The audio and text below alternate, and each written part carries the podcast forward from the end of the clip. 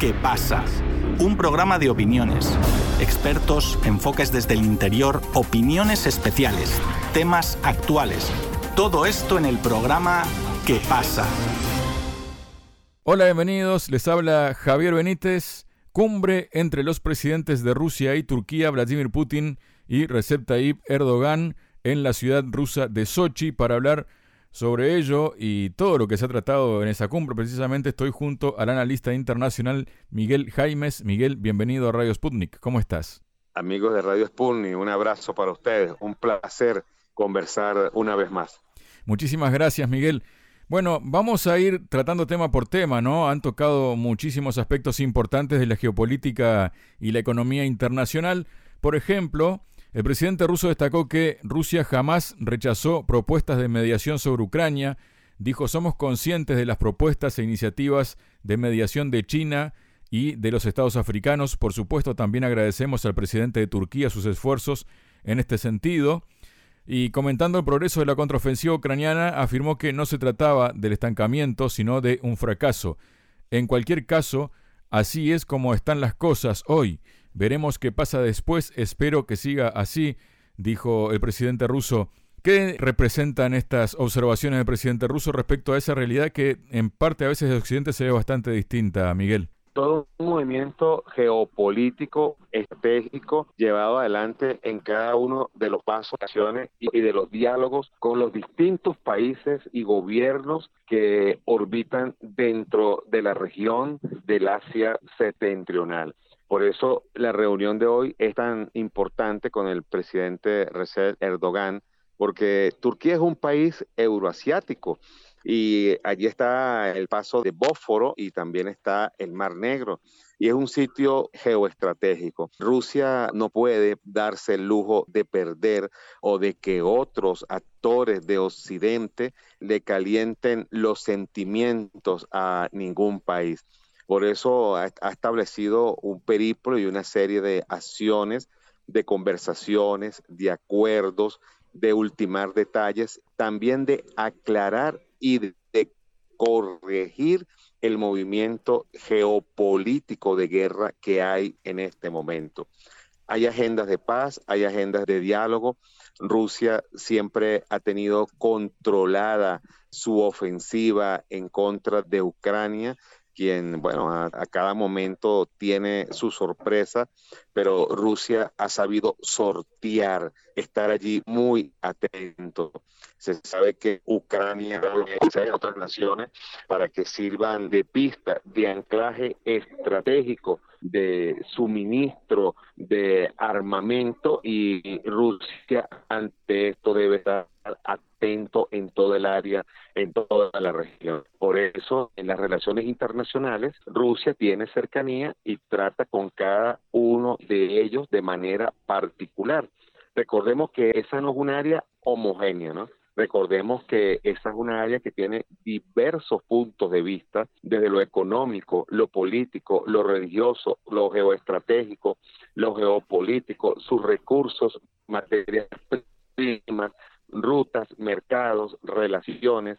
Recordemos que hay, es un área donde hay países en bloques grandes, como el caso de la Comunidad Económica Europea, pero también está China, también está Irán, la India, y cada uno de ellos ha avanzado, ¿no? Rusia afina su maquinaria, afina sus baterías. Recordemos que ahora el primero de enero del 2024, Rusia asume la presidencia de los BRICS y es un grupo que, bueno, ha desplazado al G20, al G7. Hace unos días, John Biden lanzó unas declaraciones apuradas y preocupados, tratando de que advertir y dar confianza a su periferia de que el avance de los BRI no va a causarles un daño a la economía, a la relación, al comercio estadounidense. Pero todos saben que detrás de eso lo que se esconde es un profundo temor, una profunda angustia por algo que en este momento Norteamérica no puede controlar, no, no tiene los mecanismos de ejercer ningún tipo de influencia para controlar el avance del el grupo de los BRICS.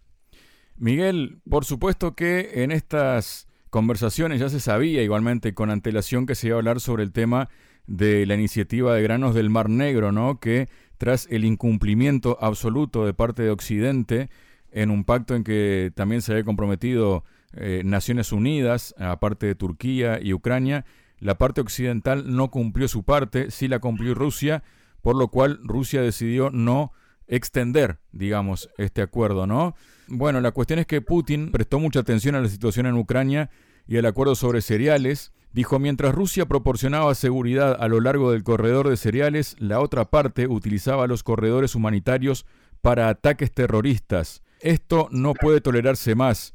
Asimismo, dijo que los gasoductos Turkstream y Bluestream, que transportan gas ruso a Turquía, también sufren ataques de drones lanzados desde puertos ucranianos del Mar Negro. Putin denunció que se está intentando atacar el Turkstream y Bluestream que suministran gas a Turquía desde Rusia. Nuestros buques protegen estos sistemas de gasoductos y son atacados constantemente, incluso con la ayuda de vehículos no tripulados que se lanzan para atacarlos desde los puertos ucranianos del Mar Negro. Y subrayó que Occidente mintió sobre el carácter humanitario del acuerdo. Occidente, por decirlo suavemente, nos engañó sobre los objetivos humanitarios de la iniciativa de granos del Mar Negro para ayudar a los países en desarrollo porque de los 32,8 millones de toneladas de carga exportada desde Ucrania, más del 70%, quiero subrayarlo de nuevo, más del 70% se dirigió a los países ricos y en primer lugar a los países de la Unión Europea, dijo Putin, y profundizando sobre el tema dijo, Rusia, a pesar de todos los impedimentos, tiene la intención de seguir exportando alimentos y fertilizantes para ayudar a estabilizar los precios y mejorar la situación de la industria agrícola mundial. ¿Qué nos comentas de esto, Miguel? Bueno, el, el acuerdo de granos que ha discutido el presidente Putin y el presidente de Turquía, el señor Recep Erdogan, tiene un, asidero muy importante en torno a la seguridad alimentaria. Primero, Putin denuncia de que este corredor humanitario ha sido utilizado en un sentido de guerra y menos ha tenido un sentido de respeto. Los acuerdos que se habían establecido en la parte del suministro de los granos. Hay que destacar que Rusia tiene toda una gran logística para eso, pero por parte de Ucrania la situación es totalmente contraria. Entonces, son elementos en los cuales Occidente no está midiendo. Hay también algo que llama poderosamente la atención y es que recientemente algunos analistas y periodistas han develado de las enormes inversiones, recursos, patrimonio, lujosas mansiones que tiene el actual presidente de Ucrania en otros países, como es el caso de Israel. Algunos analistas hablan de ya un quiebre definitivo de la guerra y que el actual presidente de Ucrania está sobreviviendo sus últimos momentos. Por eso su estrategia está centrada en destruir el área y dejarla lo más complicado que se pueda en una especie de venganza en contra de Vladimir Putin. Pudiésemos estar hablando de los últimos días del presidente ucraniano, su locura y poca estrategia no pasa más allá de un nivel declarativo, mientras que Putin hace cumbres, tiene liderazgo, lleva adelante encuentros, tiene una serie de, logística bien importante, bien trascendental frente a una parte o a otra parte ya desgastada, fatigada, imposible de seguir manteniéndose en la guerra. Por otra parte, Miguel, eh, el mandatario ruso aseguró que el Estado siempre ha sido y será un proveedor fiable y responsable de gas y tiene intención de seguir garantizando su suministro a Turquía y a terceros países. Por el momento, Rusia y Turquía tienen la intención de crear un grupo de trabajo conjunto para la construcción de un centro de distribución de gas, declaró Putin. Dijo textualmente, Gazprom entregó a Batash, empresa turca, un borrador de hoja de ruta para la realización de este proyecto. En el orden del día figuran la creación de un grupo de trabajo conjunto, la coordinación del marco jurídico para el funcionamiento del hub, los planes para la licitación y la transferencia de gas adquirido. Tras las negociaciones, el presidente ruso destacó que las relaciones entre Rusia y Turquía se desarrollan satisfactoriamente en todos los ámbitos y calificó la reunión como un éxito. Putin hizo hincapié en que existe una tendencia entre ambos países a utilizar además monedas nacionales en los acuerdos, de acuerdo con sus palabras, el uso de dólares y euros en la cooperación entre los dos estados está disminuyendo. ¿Qué significa todo esto, Miguel, en el ámbito geopolítico y económico también? Y también poniendo foco en la desdolarización que está habiendo a nivel global, ¿no? Toda una estrategia en lo que podríamos llamar una limpieza geopolítica, en la cual Rusia lleva adelante todos sus planes, su desarrollo, sus acuerdos, todo el tiempo que ha utilizado y que hoy en día tiene importantes ganancias en el hemisferio de sus relaciones internacionales. Sentimos que hay un país que se está defendiendo, que es la Federación Rusa, por el ataque este de Occidente, pero que este país lleva adelante sus proyectos, lleva adelante una vida normal de relaciones internacionales, que incluso la misma situación de la guerra ha llevado a la Federación Rusa a establecer nuevos acuerdos, a ser mucho más cuidadoso, pero más profundo, más sin detenerse, concretando, llevando adelante el tema de la monetización, el tema de acuerdos con importantes monedas de otras naciones, como es el caso de el yuan con la República Popular de China, el liderazgo en los BRI, sus diversos eventos internacionales y sobre todo fortaleciendo el área en que tiene una gran fortaleza, que es el tema del gas y del petróleo. Sumando en este momento, después de más de año y medio de guerra, pues todas las intenciones y sanciones que ha llevado Occidente de nada han servido. Muy al contrario, se han metido en un enmarañamiento de sanciones de las cuales hoy Occidente no logra salir. Y como especie de una pandemia como especie de una gran enfermedad, en un momento lo que le sirvió a Estados Unidos para sancionar y levantar casi 10.000 sanciones en contra de la Federación Rusa, sanciones desde la, hay que decirlo así, desde las más ridículas.